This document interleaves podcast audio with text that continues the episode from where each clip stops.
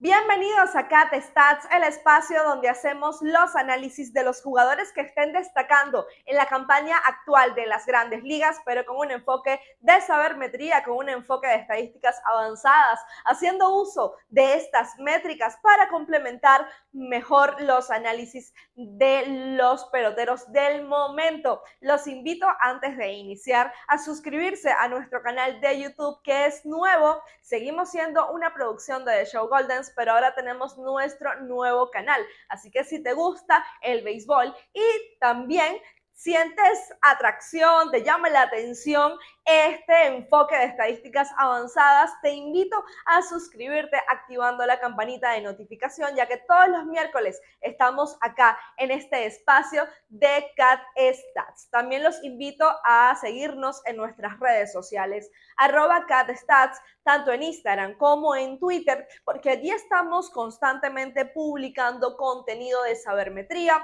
análisis cortos para las redes, también eh, videos educativos en los cuales explicamos estadísticas tanto avanzadas como tradicionales, ciertos conceptos por allí que quizás no son tan sencillos de entender cuando ingresan a una página de estadísticas avanzadas, pero nosotros tratamos de simplificarlo para ti, así que los invito. Suscríbanse al canal de YouTube y activen la campanita de notificación.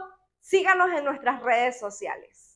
Saben que siempre me gusta analizar jugadores que no estén en el foco, que no tengan la debida atención mediática de acuerdo al rendimiento que tienen, que, están registrando en lo que va de la temporada. Un caso muy, eh, un vivo ejemplo de ello es cuando hablamos de Yandy Díaz, que me atrevo a decir es uno de los mejores inicialistas en términos ofensivos en lo que va de la temporada 2023 de las mayores. De hecho, en el último episodio, Alexander, que estaba conmigo de Tu Show Podcast, eh, pues comentaba que le impresionaba el hecho de que no está teniendo tantos votos como Vladimir Guerrero Jr., Yandy Díaz, y que de acuerdo al rendimiento que están teniendo ambos, la verdad es que siendo objetivos, se lo merece Yandy porque eh, pues está figurando en el top de distintos departamentos a la ofensiva.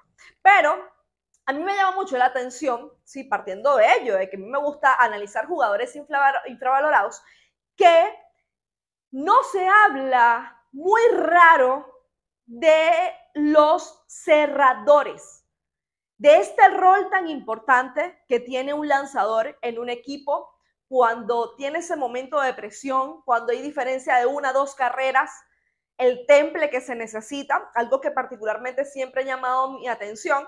Y seamos sinceros, muy pocos análisis, muy poco se habla de este tipo de pitchers porque eh, salvo que seas un Edwin Díaz, salvo que estés en un equipo ganador como los Astros de Houston, Presley, de resto no los escuchas hablando de, cerradores. Y es un rol que, como ya dije, es importante, es un rol determinante para un equipo y por supuesto ese factor psicológico que, conlleva, ¿no? Que acarrea, eh, pues, tener la responsabilidad de cerrar un juego en segundo lugar, en el momento que estoy grabando este video, está en salvamentos con 20 Jordan Romano.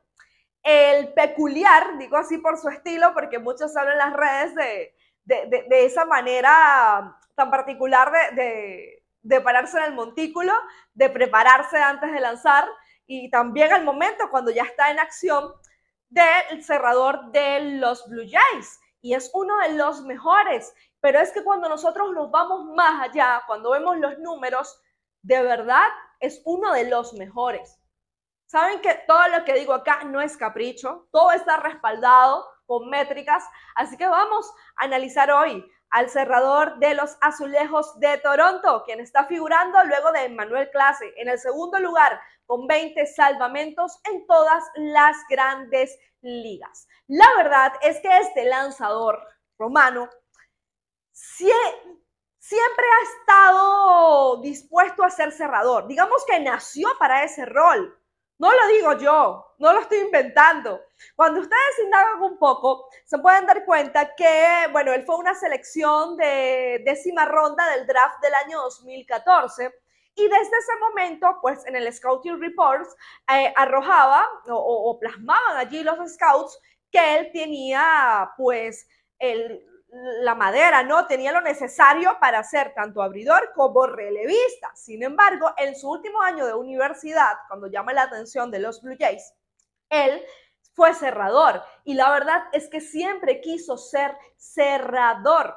De hecho, luego que los draftean, los Blue Jays lo asignan al puesto de abridor, pero no porque es lo que eh, eh, querían ellos realmente, sino porque esta es la manera de desarrollar a los prospectos lanzadores siendo abridores. Y por supuesto, esto con el fin de desarrollar también distintos lanzamientos, distintas armas para enfrentar a los bateadores. Pero este ajuste nunca lo hizo Romano, nunca se sintió bien con este rol de abridor. De hecho, Snyder pues estaba, fue un manager, fue manager de él durante un tiempo en ligas menores y él le decía, por favor, cámbiame el rol de cerrador. Y él le decía, mira, yo no puedo, no lo puedo hacer.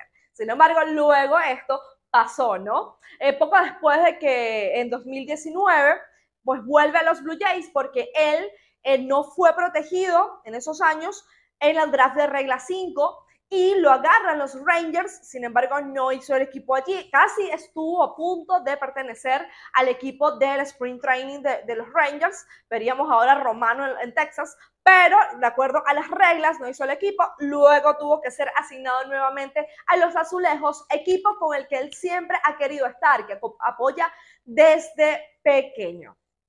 Y bueno, sí, eh, pues cambia a relevista él dice, mira, cuando yo era abridor, pues tenía una velocidad de 91 millas por hora porque tenía que conservar en su recta, porque tenía que conservar energías para mantener el ritmo en cada salida.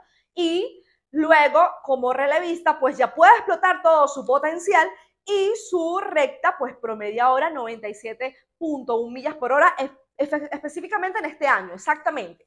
Ese es el promedio. Pero vamos por parte. La verdad es que la primera temporada, que fue en el 2019 para Jordan Romano, no fue muy alentadora. Esa temporada de novato, pues registró una efectividad de 7.63 en 15 innings y un tercio lanzados, pero luego en 2020 llega a las grandes ligas en una segunda campaña como un lanzador totalmente nuevo y se vieron distintos ajustes. De hecho, eh, él dice en una entrevista que aplicó una técnica eh, psicológica, un tip psicológico, porque hablaba con él mismo antes de lanzar y esto le permitió pues bloquear pensamientos negativos. Pero también en términos de estadísticas pudimos ver los ajustes de Romano en su recta cuatro costuras, porque estaba promediando en 2019, su primer año en las grandes ligas, 94.6 y ahora en 2020 viene con una recta de 96.5 y el averaje de sus oponentes estaba en 2020 en 361 y en, 2019, perdón, y en 2020 en 0.50. Entonces ya allí se puede ver un cambio notable. La verdad es que ya Romano pues tenía distintas características de ser un lanzador con potencial élite por su extensión, eh, también su slider, que es realmente el lanzamiento principal de su repertorio, que eh, siempre en los eh, reportes de los scouts, pues así lo señalaban. Este es el verdadero picheo de yo, de Romano. Y eh, que es curioso porque este año está usando aún más la slider. Está en un 55.3% de utilización de porcentaje de tasa de uso y luego le sigue la recta cuatro costuras con un 44.3% y la sinker que le agrega de 2021 en apenas un 4 por 0.4%, ¿no?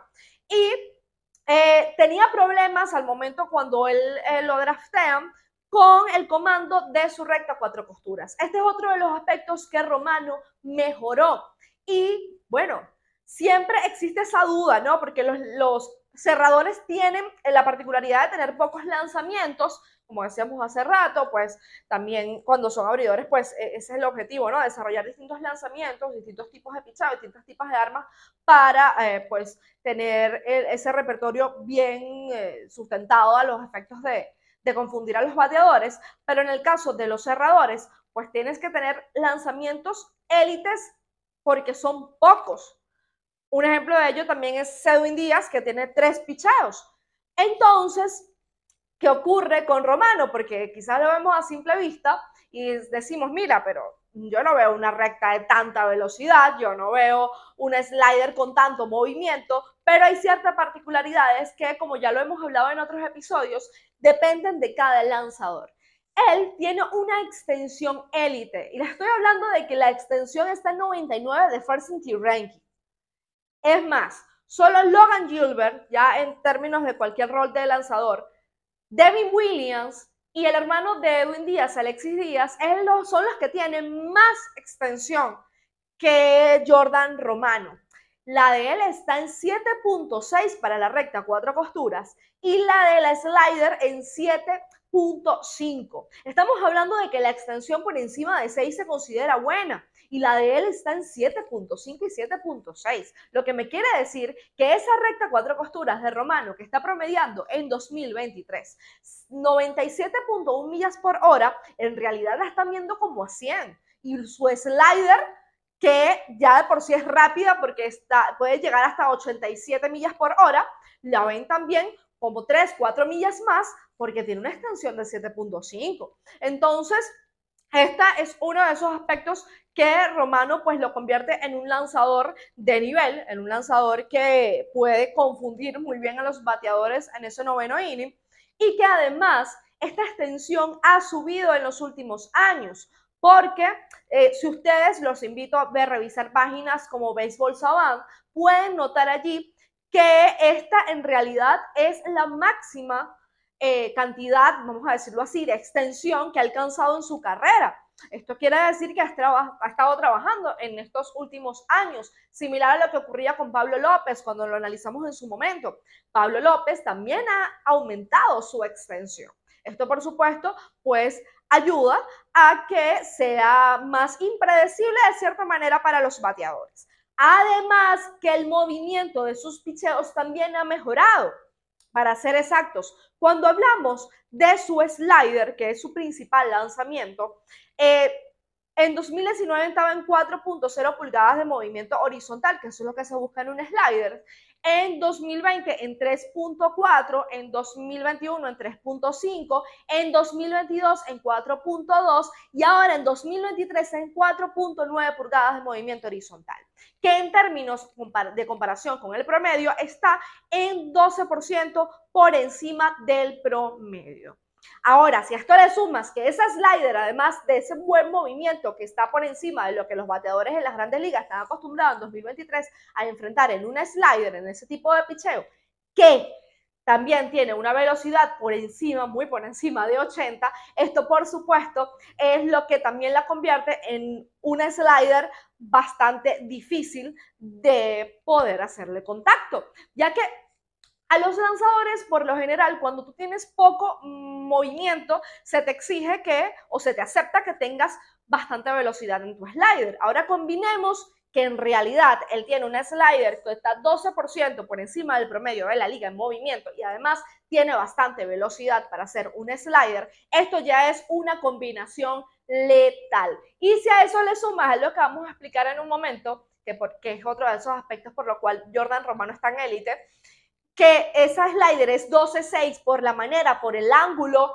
en el que él lanza, eso explica muchas cosas de cuando ves a Romano en el montículo.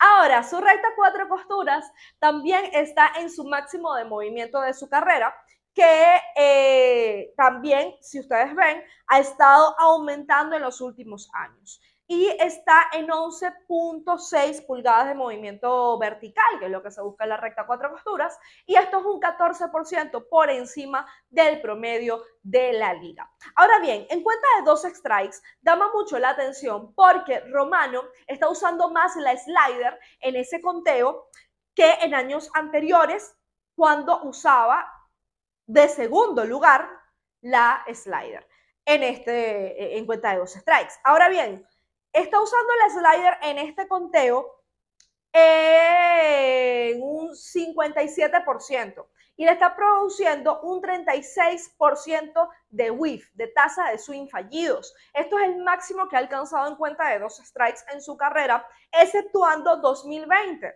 que eh, pues tenía un 40.2% de whiff en cuenta de dos strikes, con su slider precisamente, la usaba en un 50%. Pero hay que considerar que esa fue una temporada corta. Ahora bien, en las demás temporadas ha usado siempre su recta en cuenta de dos strikes.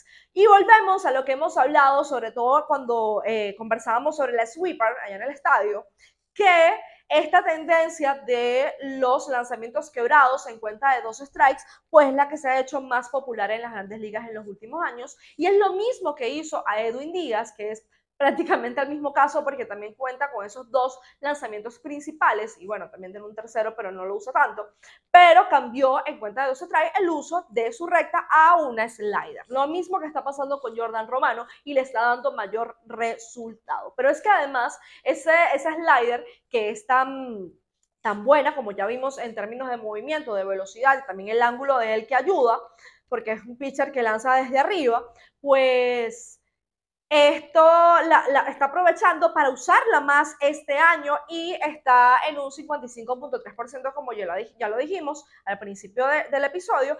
Y esto en comparación con años anteriores, pues sí se ve la diferencia, la mayor tasa de uso hasta ahora. Eh, o, mayor, mayor eh, el porcentaje en comparación con los años anteriores en la que ha usado su slider. Entonces, ¿Qué ocurre con Romano? Lo decíamos al principio. Los scouts en aquel momento en sus reportes pues indicaban que Romano no tenía eh, comando mucho en su, o buen comando en su recta cuatro costuras. Esto lo mejoró.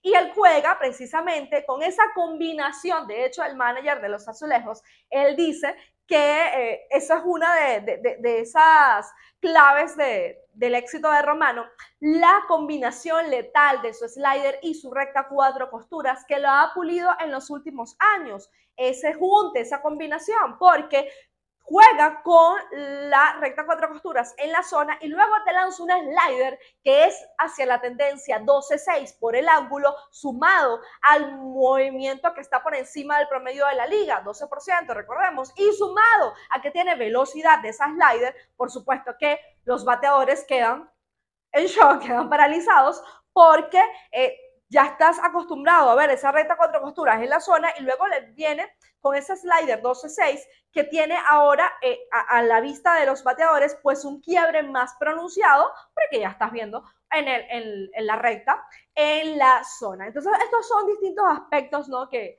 que permiten que Romano sea uno de los cerradores más exitosos en la campaña 2023 de las grandes ligas. Me gustaría saber qué opinan ustedes respecto a este estelar cerrador. Es uno de mis favoritos, debo admitir, y yo los invito a que de verdad vean en las páginas de estadísticas sus números, porque impresiona realmente y puedes entender, ¿no? Que es lo que nos permite precisamente em, ver la, sabermetría, ¿no?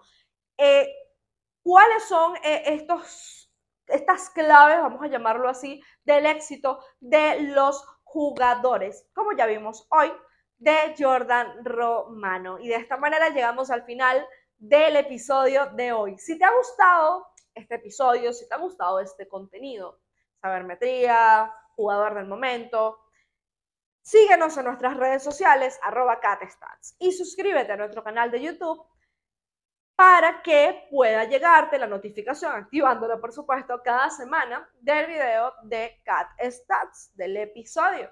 Y también los invito a que estén pendientes de esas redes sociales porque siempre estamos publicando contenido de sabermetría análisis. Ya saben, también quiero ver sus comentarios sobre Jordan Romano. ¿Qué les parece este cerrador de los azulejos de Toronto? Que asume ese rol de, cerrador, digamos ya de manera más permanente, que es lo que querían los Blue Jays a partir de 2021 como tal.